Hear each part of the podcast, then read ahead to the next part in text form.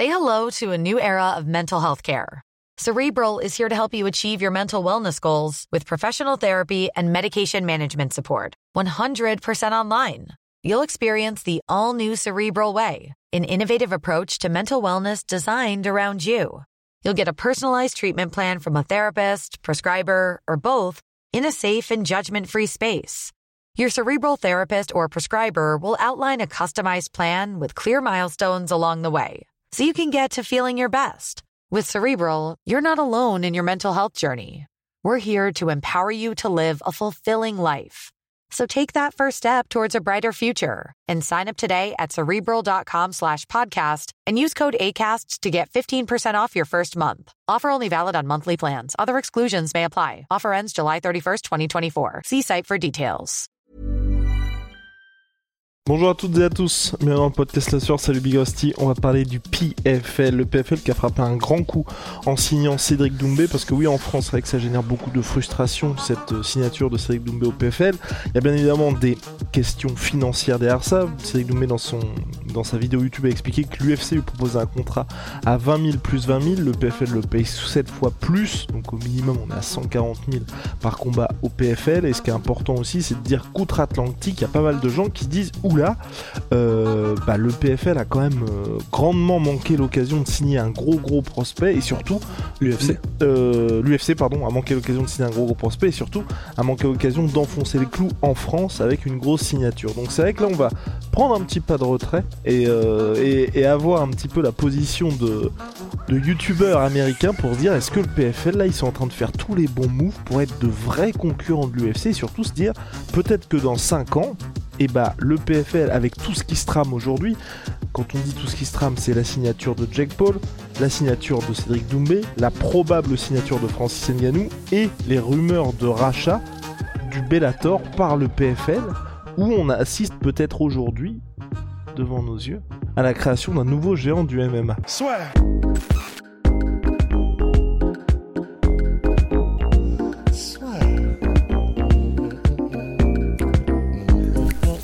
Sur le MMA avec une Ibet. Quelle sera l'issue du combat? Une soumission? Un chaos?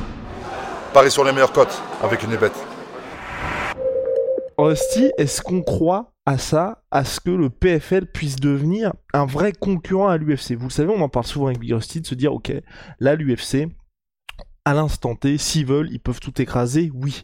Mais on a l'impression, j'ai l'impression que le PFL est en train de tout placer pour que dans un futur plus ou moins lointain, on est sur du moyen long terme, hein, clairement c'est pas l'année prochaine, on puisse avoir un rival direct à l'UFC.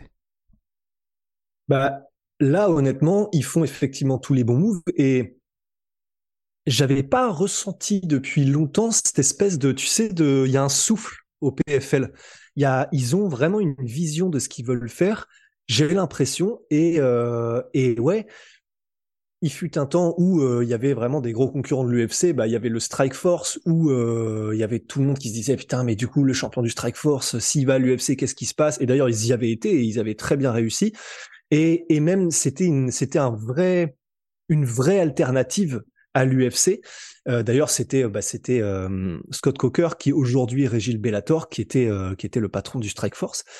Et et c'était vraiment spécial. C'était vraiment une, organisation spéciale. Et là, j'ai un peu, je retrouve un peu ce souffle-là avec le PFL et surtout avec ce qu'ils font là, parce que c'est vrai que dans deux trois piges, s'ils multiplient ce genre d'opérations, parce que si jamais il y a un autre gros prospect, parce que tu disais aussi, euh, il y a, y a même Roberto. Je me permets de te couper, ça ne se fait absolument pas, c'est très rare que je fasse ça dans les podcasts, mais est-ce que tu peux expliquer ce qu'était le Strike Force? Parce que c'est vrai que là, on parle de ça comme si c'était quelque chose de, connu de tous. Oui, c'est vrai. Mais donc c'est une organisation qui n'existe plus, qui a été rachetée par l'UFC. Est-ce que tu peux mhm. nous dire un peu comment ça s'organisait, quels étaient les noms qu'il y avait au Strike Force, où est-ce qu'ils opéraient, que les gens se rendent compte qu'à un moment donné, sur le territoire américain, il y avait un concurrent à l'UFC bah, le Strike Force, c'était, t'avais Fedor, t'avais euh, Alistair Overeem en partie, t'avais Nick Diaz, t'avais euh, Ronda Rousey, Daniel Cormier, Ronda, Ronda Rousey qui ont commencé là-bas, Daniel Cormier effectivement. Enfin en fait, même et dans toutes les catégories, t'avais vraiment des gros gros noms. Luke Rockhold qui a commencé là-bas, Jacare Souza, Dan Anderson.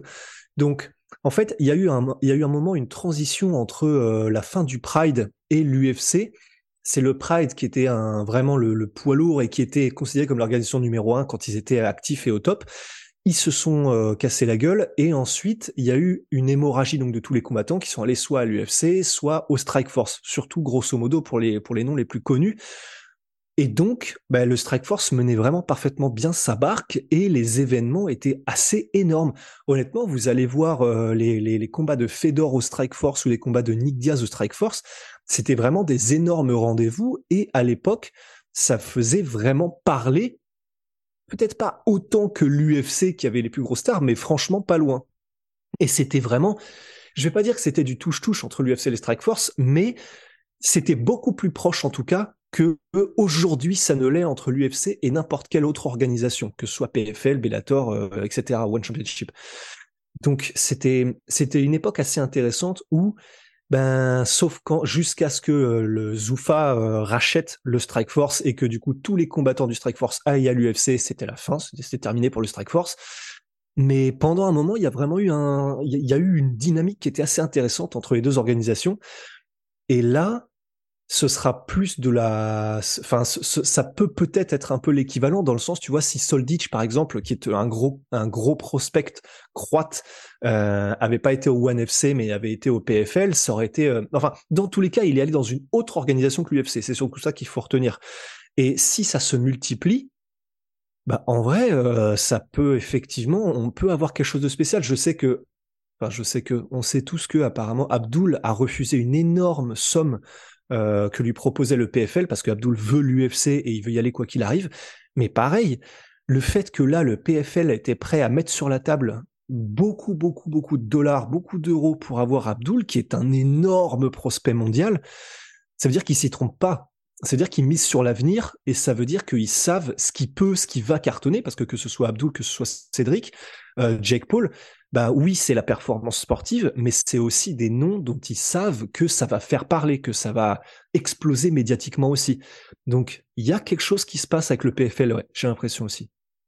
Uh Et est-ce que le fait que certaines personnes disent que pour l'avenir aujourd'hui ça va être le PFL qui va réussir un petit peu à prendre les devants, est-ce que toi t'y crois aussi ou on est dans une situation où c'est vrai que c'est la c'est par opportunisme que les gens signent avec le PFL parce que pour l'instant, à chaque fois, dans tous les noms qu'on a mentionnés, que ce soit Francis, que ce soit le Bellator, que ce soit Cédric Doumbé, que ce soit Jake Paul, à chaque fois, ils sont marqués par leur opposition avec l'UFC. Quand je dis leur opposition, c'est soit en termes de marketing parce que le Bellator était le concurrent, soit Francis qui a voulu partir de l'UFC, soit Jake Paul qui est en conflit avec Dana White, ou Cédric Doumbé qui était opposé financièrement à l'UFC. Enfin, il y avait quand même, il y a toujours ce spectre-là qui est, qui est, qui est présent.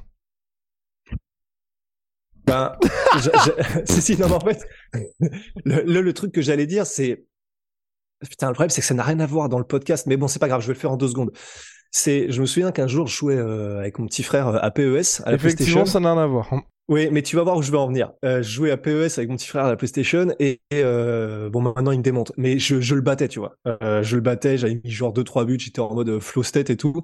Et je voyais que si je continuais comme ça, vraiment, c'était pas bien, tu vois. C'est, il avait le seum, c'était pas cool, ça, ça, passait pas un bon moment et tout. Du coup, je fais, vas-y, je vais le laisser marquer. Je l'ai laissé marquer un but.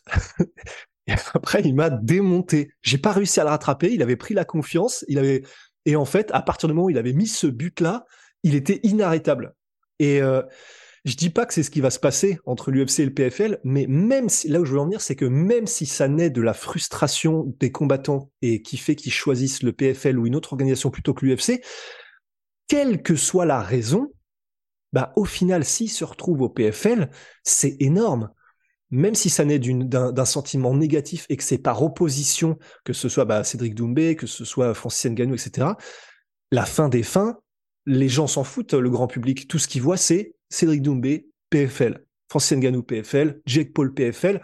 Et s'ils ont effectivement, euh, s'ils arrivent à amener la vision qu'ils ont jusqu'au bout, enfin, tu sais, j'ai presque envie de dire, peu importe. Et ça, on le, ce qu'ils ont là, le plan qu'ils ont là, ça faisait longtemps qu'on n'avait pas vu un truc qui était aussi chiadé et où ils y arrivent. On le voit là, la com, on le voit l'impact médiatique. Bah, peu importe les raisons qui auront conduit à ça et si c'est par opposition à l'UFC, si la résultat final, euh, bah, c'est ça, c'est qu'ils y sont tous quoi. Moi, ce que je pense, c'est qu'on peut avoir un vrai concurrent à l'UFC. On peut avoir un vrai concurrent à l'UFC durable sur le territoire américain. Déjà, tu vois, ils continuent leur tournoi qui, personnellement, je veux pas dire que je trouve que c'est un échec, mais ça n'a pas le. Je pense que le PFL espérait qu'avec le délire du tournoi, des playoffs, qui est aussi inédit, avec un système où vous gagnez, ensuite vous gagnez votre place en playoff en phase finale, et ensuite vous pouvez euh, potentiellement, si vous gagnez tous vos combats, arriver à un million de dollars. Ça, c'était quelque chose d'innovant, mais pour moi, c'est un échec parce que j'ai l'impression que le PFL espérait qu'avec tout ça, les gens allaient s'intéresser, sauf qu'il faut quand même des noms. C'est pas parce mmh. que euh, vous allez gagner, vous vous appelez Olivier Aubert Mercier, euh, ça ouais, exactement, euh, que vous allez attirer les foules. Non, il faut quand même être un nom. Donc pour ça, moi, c'est un, échec de la part du PFL, mais on voit quand même que ça perdure puisqu'ils existent depuis un certain temps avec ce système-là. Moi, pour moi, ça va devenir des vrais concurrent de l'UFC avec quelque chose d'alternatif, quelque chose de qualitatif aussi, parce qu'il y a beaucoup de gens qui font des choses différentes de l'UFC, mais il n'y a pas le même niveau de qualité. Là, ils sont diffusés sur ESPN et on voit au niveau de la production, au niveau de ce qu'ils ont envie de faire. Enfin, c'est, vraiment un, vrai gros acteur. Aujourd'hui, je les mets au même niveau que le One FC, en dessous de l'UFC, même niveau que le One FC. Là où je reste vraiment dans le doute sur le fait que le PFL puisse détrôner l'UFC. Ryan Reynolds here from Mint Mobile. With the price of just about everything going up during inflation, we thought we'd bring our prices down. So to help us, we brought in a reverse auctioneer, which is apparently a thing. Mint Mobile unlimited premium wireless. Ready to get 30, 30, bit to get 30, bit to get 20, 20, 20, bit to get 20, 20, bit to get 15, 15, 15, 15 just 15 bucks a month. So, Give it a try at mintmobile.com/switch. slash $45 up front for 3 months plus taxes and fees. Promo for new customers for limited time. Unlimited more than 40 gigabytes per month slows. Full terms at mintmobile.com. c'est on est toujours aujourd'hui à chaque fois dans des situations où tous les mecs qui signent au PFL, ce n'est jamais leur premier choix. Ce n'est mhm. jamais leur premier choix de signer avec le PFL. Et ça veut, c'est jamais leur premier choix de signer avec le PFL, et c'est jamais une situation où le PFL bat l'UFC. Quand je dis que le PFL bat l'UFC, c'est pas, ils ont pas posé une offre où l'UFC a dit, ah non, enfin, genre mode Real Madrid quand ils recrutent un mec et que clairement personne peut signer ou que le PSG signe Neymar, tu vois à chaque fois, c'est des situations où l'UFC choisit de dire on ne veut plus travailler avec cette personne-là, ou alors pour euh, Cédric Doumbé, enfin, vous voyez, même 140 000 pour l'UFC, c'est tranquille. Enfin, ils peuvent clairement payer ça, c'est juste qu'ils se sont dit, bah le gars aujourd'hui, on, estime qu'on a un, pas besoin de lui, et qu'on va pas le payer ce prix-là, et qu'on lui propose 20 plus 20. Enfin, quand je dis 20 plus 20, les gars, rendez-vous compte qu'il y a 5 piges, enfin 6 piges, Serge Northcutt, quand il faisait ses débuts à l'UFC, il était sur un contrat à 40 plus 40. Donc ils peuvent clairement mettre cette oseille là, il n'y a pas de souci, c'est pas que l'UFC n'a pas d'argent, c'est juste qu'ils ne veulent pas. Et donc c'est là où moi je m'interroge quand même, c'est est-ce que l'UFC, comme quand on en parle et qu'on se dit là aujourd'hui ils sont un peu à la croisée des chemins avec le renouvellement ESPN, est-ce que c'est qu'ils se disent bon, on est dans une situation où tu sais il y a toutes ces questions de est-ce que c'est un monopole le MMA est-ce qu'il faut peut-être faire vivoter un peu la concurrence? Parce qu'en faisant vivoter la concurrence bah on va peut-être toucher une le MMA va toucher une audience qu'on n'aurait pas pu atteindre nous et qu'ensuite les gens s'ils veulent toujours le plus haut niveau ils vont aller à l'UFC et que finalement le fait qu'il y ait un autre acteur qui grossisse c'est aussi bon pour l'UFC parce qu'ils ont en plus le même diffuseur tout ça et qu'en gros, un de ces quatre, l'UFC, vont dire bon, euh, PFL, c'est très bien ce que vous avez fait, on s'énerve un peu, soit on les rachète, soit on commence à signer tout le monde. Enfin, on parle quand même d'une boîte, la maison mère, euh, donc qui est au-dessus de l'UFC, WMI AMG, qui est propriétaire de l'UFC, qui a racheté la WWE. Enfin, euh, dans, dans, le sens, bon, si, si un jour les gars pètent un câble et se disent bon, là on a envie de s'énerver un peu, on a envie de racheter le PFL, le Bellator, Ares, enfin clairement le MMA ils peuvent. Hmm. c'est juste, c'est juste ça où aujourd'hui, je me pose encore la question de me dire, est-ce que le PFL, ils sont dans une situation où ils peuvent, et, même eux, leur volonté, est-ce que leur volonté c'est d'exister face à l'UFC ou c'est de se dire, est-ce qu'à un moment donné, on va pas tout simplement être racheté par l'organisation? Parce qu'aujourd'hui on voit que l'organisation qui est au-dessus de l'UFC ils font des rachats à euh, enfin c'est plusieurs milliards de dollars. Donc c'est des vraies, vraies sommes. Ou même le PFL aujourd'hui, je pense que la valorisation n'est même pas d'un milliard. Et si un jour il y a, l'UFC qui propose un milliard pour acheter le PFL, je pense qu'il n'y a pas de souci, ils le font, tu vois. Donc c'est juste là où je suis en train de me dire, est-ce que c'est une situation aujourd'hui où l'UFC laisse faire parce que ils ont tout simplement pas l'intérêt? Pareil, tu vois, on se posait nous souvent la question de se dire, euh, Aujourd'hui, il y a le Rising qui fait de la copromotion avec le Bellator. Euh, ils font des événements qui sont hyper intéressants, même quand on voit euh, Kyoji Horiguchi qui arrive, lui, donc le, quel champion du Rising, qui va au Bellator pour défendre les ceintures, pour tenter d'être double champion des deux organisations. L'UFC le fait pas. Mais l'UFC le fait pas parce qu'ils n'ont pas intérêt à le faire. En tout cas, eux, ça ne les intéresse pas de le faire. C'est, c'est pas qu'ils ne peuvent pas, c'est que ça ne les intéresse pas. Là, par exemple, on sait qu'aujourd'hui, ils ciblent c'est Wei Zhang euh, contre euh, exactement, qui s'est imposé contre euh, Jessica Andrade pour le titre strawweight de l'UFC en Chine. Et donc ça, c'est quelque chose qu'ils veulent faire l'UFC, mais enfin, ils ont envie de le faire. Dana White l'a annoncé. Les gars, ils vont le faire. Hein. Enfin, il y, a, pas de point bloquant. Donc c'est, c'est juste là où je me dis, est-ce que c'est pas un espèce de mirage que nous fait l'UFC pour dire bon, là regardez, c'est un petit peu vivant et ensuite ils vont récupérer le truc? Parce qu'en soi, le move qu'ils ont fait avec le Strike Force Big Rusty, c'est une ah, réussite aussi parce qu'ils ont ils ont pris enfin ils ont pris en compte tous les enseignements du deal qui avait complètement foiré avec le Pride, si tu peux expliquer ce qui s'est passé où ils avaient racheté le Pride mais ça ne s'était pas du tout passé comme ce qui s'est passé avec le Strike Force. Ouais, ils avaient racheté le Pride, mais en fait, c'est parce qu'il y avait eu. C'est vraiment un sac de nœuds, en fait, ce qui s'était passé, parce que le Pride. Euh, ça avait été racheté, mais ils n'avaient pas été super réglo sur euh, ce qu'ils avaient filé à l'UFC. Et donc, en fait, l'UFC a racheté un espèce de truc vide. Enfin, c'était très, très bizarre. Il y avait vraiment eu de l'enculade de tous les côtés. En gros, ouais, en gros, c'est ça. Quand l'UFC avait racheté le Pride, ils pensaient qu'elle allait avoir les contrats des combattants. Parce que ce qui fait la valeur d'une organisation, c'est les mecs sous contrat. Donc, le Pride, il y avait Fedor, Vanderlei, Krokop, enfin, euh, tout ce que vous voulez, quoi. Et sauf que l'UFC a acheté ça, mais il n'y avait pas les combattants sous contrat. Donc en gros, vous rachetez finalement une euh, banque d'images. Enfin, ça, les droits, les vidéos. Ça, vaut de l'argent, mais ça vaut pas le prix qu'ils ont payé pour le Pride. Alors que quand l'UFC a racheté le Strike Force, là par contre, il y avait les Lucro. Toutes les stars, à part Fedor, sont toutes allées à l'UFC. Et donc pour l'UFC, instantanément, au-delà de, de, de prendre un concurrent, vous avez un roster qui est absolument fou parce que vous avez les meilleurs mondiaux direct dans votre organisation. Donc pour l'UFC, c'était jackpot en tout point. Donc je me dis peut-être qu'il y a aussi ça du côté de l'UFC de se dire on leur fait faire tout le taf et même quand Cédric Doumbé le dit, c'est si Cédric Doumbé s'impose au PFL et peut-être que l'UFC a eu aussi la flemme de faire ça, enfin la flemme, même la flemme financièrement, tu vois, aussi de se dire tu payes un mec 140 000 balles, aujourd'hui Cédric Doumbé, on ne sait pas ce qu'il vaut en MMA. On ne sait pas ce qu'il vaut en MMA parce qu'il est face à des gars qui sont là pour le faire grandir, c'est normal, c'est euh, au moment où il est, mais il a jamais été testé, c'est normal.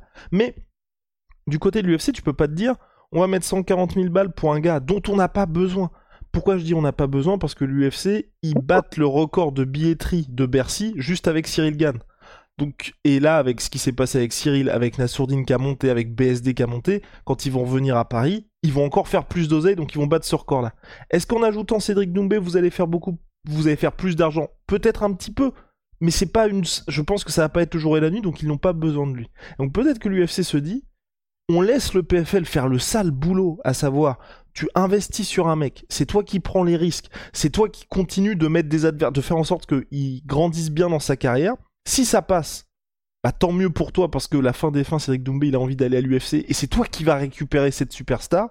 Si ça passe pas, bah toi, t'auras continué à grandir en France et euh, c'est le PFL qui sera, je vais pas dire casser la figure, mais qu'aura fait un pari perdant en mettant de l'argent sur un gars qui ne s'est pas avéré à la hauteur des attentes mises en lui, tu vois.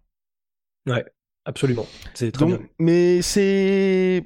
J'espère juste. En vrai, moi, ce que j'espère juste là, c'est pour Francis, c'est quasiment acquis. C'est que euh, c'est qu'il rachète le Bellator. S'il rachète le Bellator, je commencerai à me dire, ok, là, euh, les mecs sont là pour rester. S'il rachète le Bellator et peut-être s'il y a aussi des vrais événements en Europe parce que là, pour l'instant, euh, ok, il y a eu PFL Europe le premier, mais, je, je sais pas ce que t'en penses, mais pour moi, si tu mettais pas le nom PFL, c'était même pas du niveau Cage Warriors.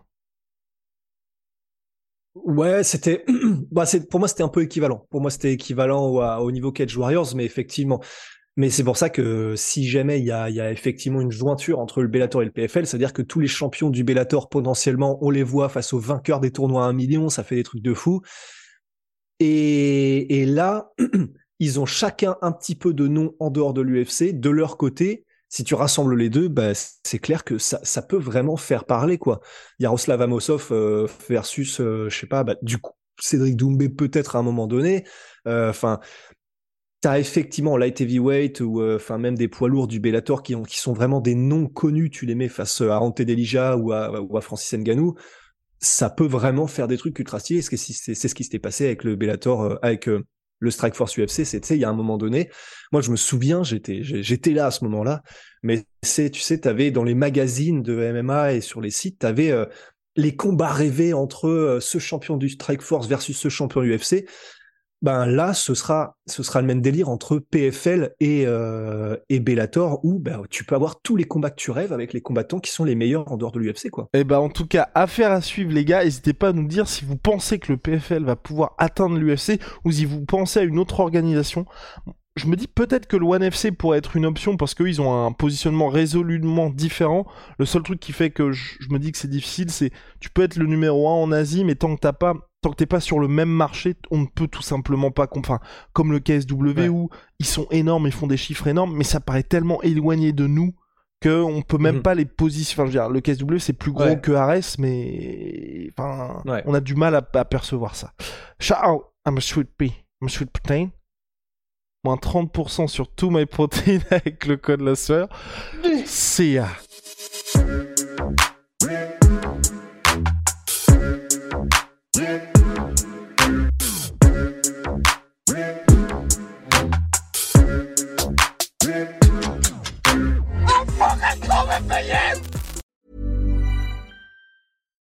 Every fan knows the right player in the right position can be a game changer. Put LifeLock between your identity and identity thieves to monitor and alert you to threats you could miss.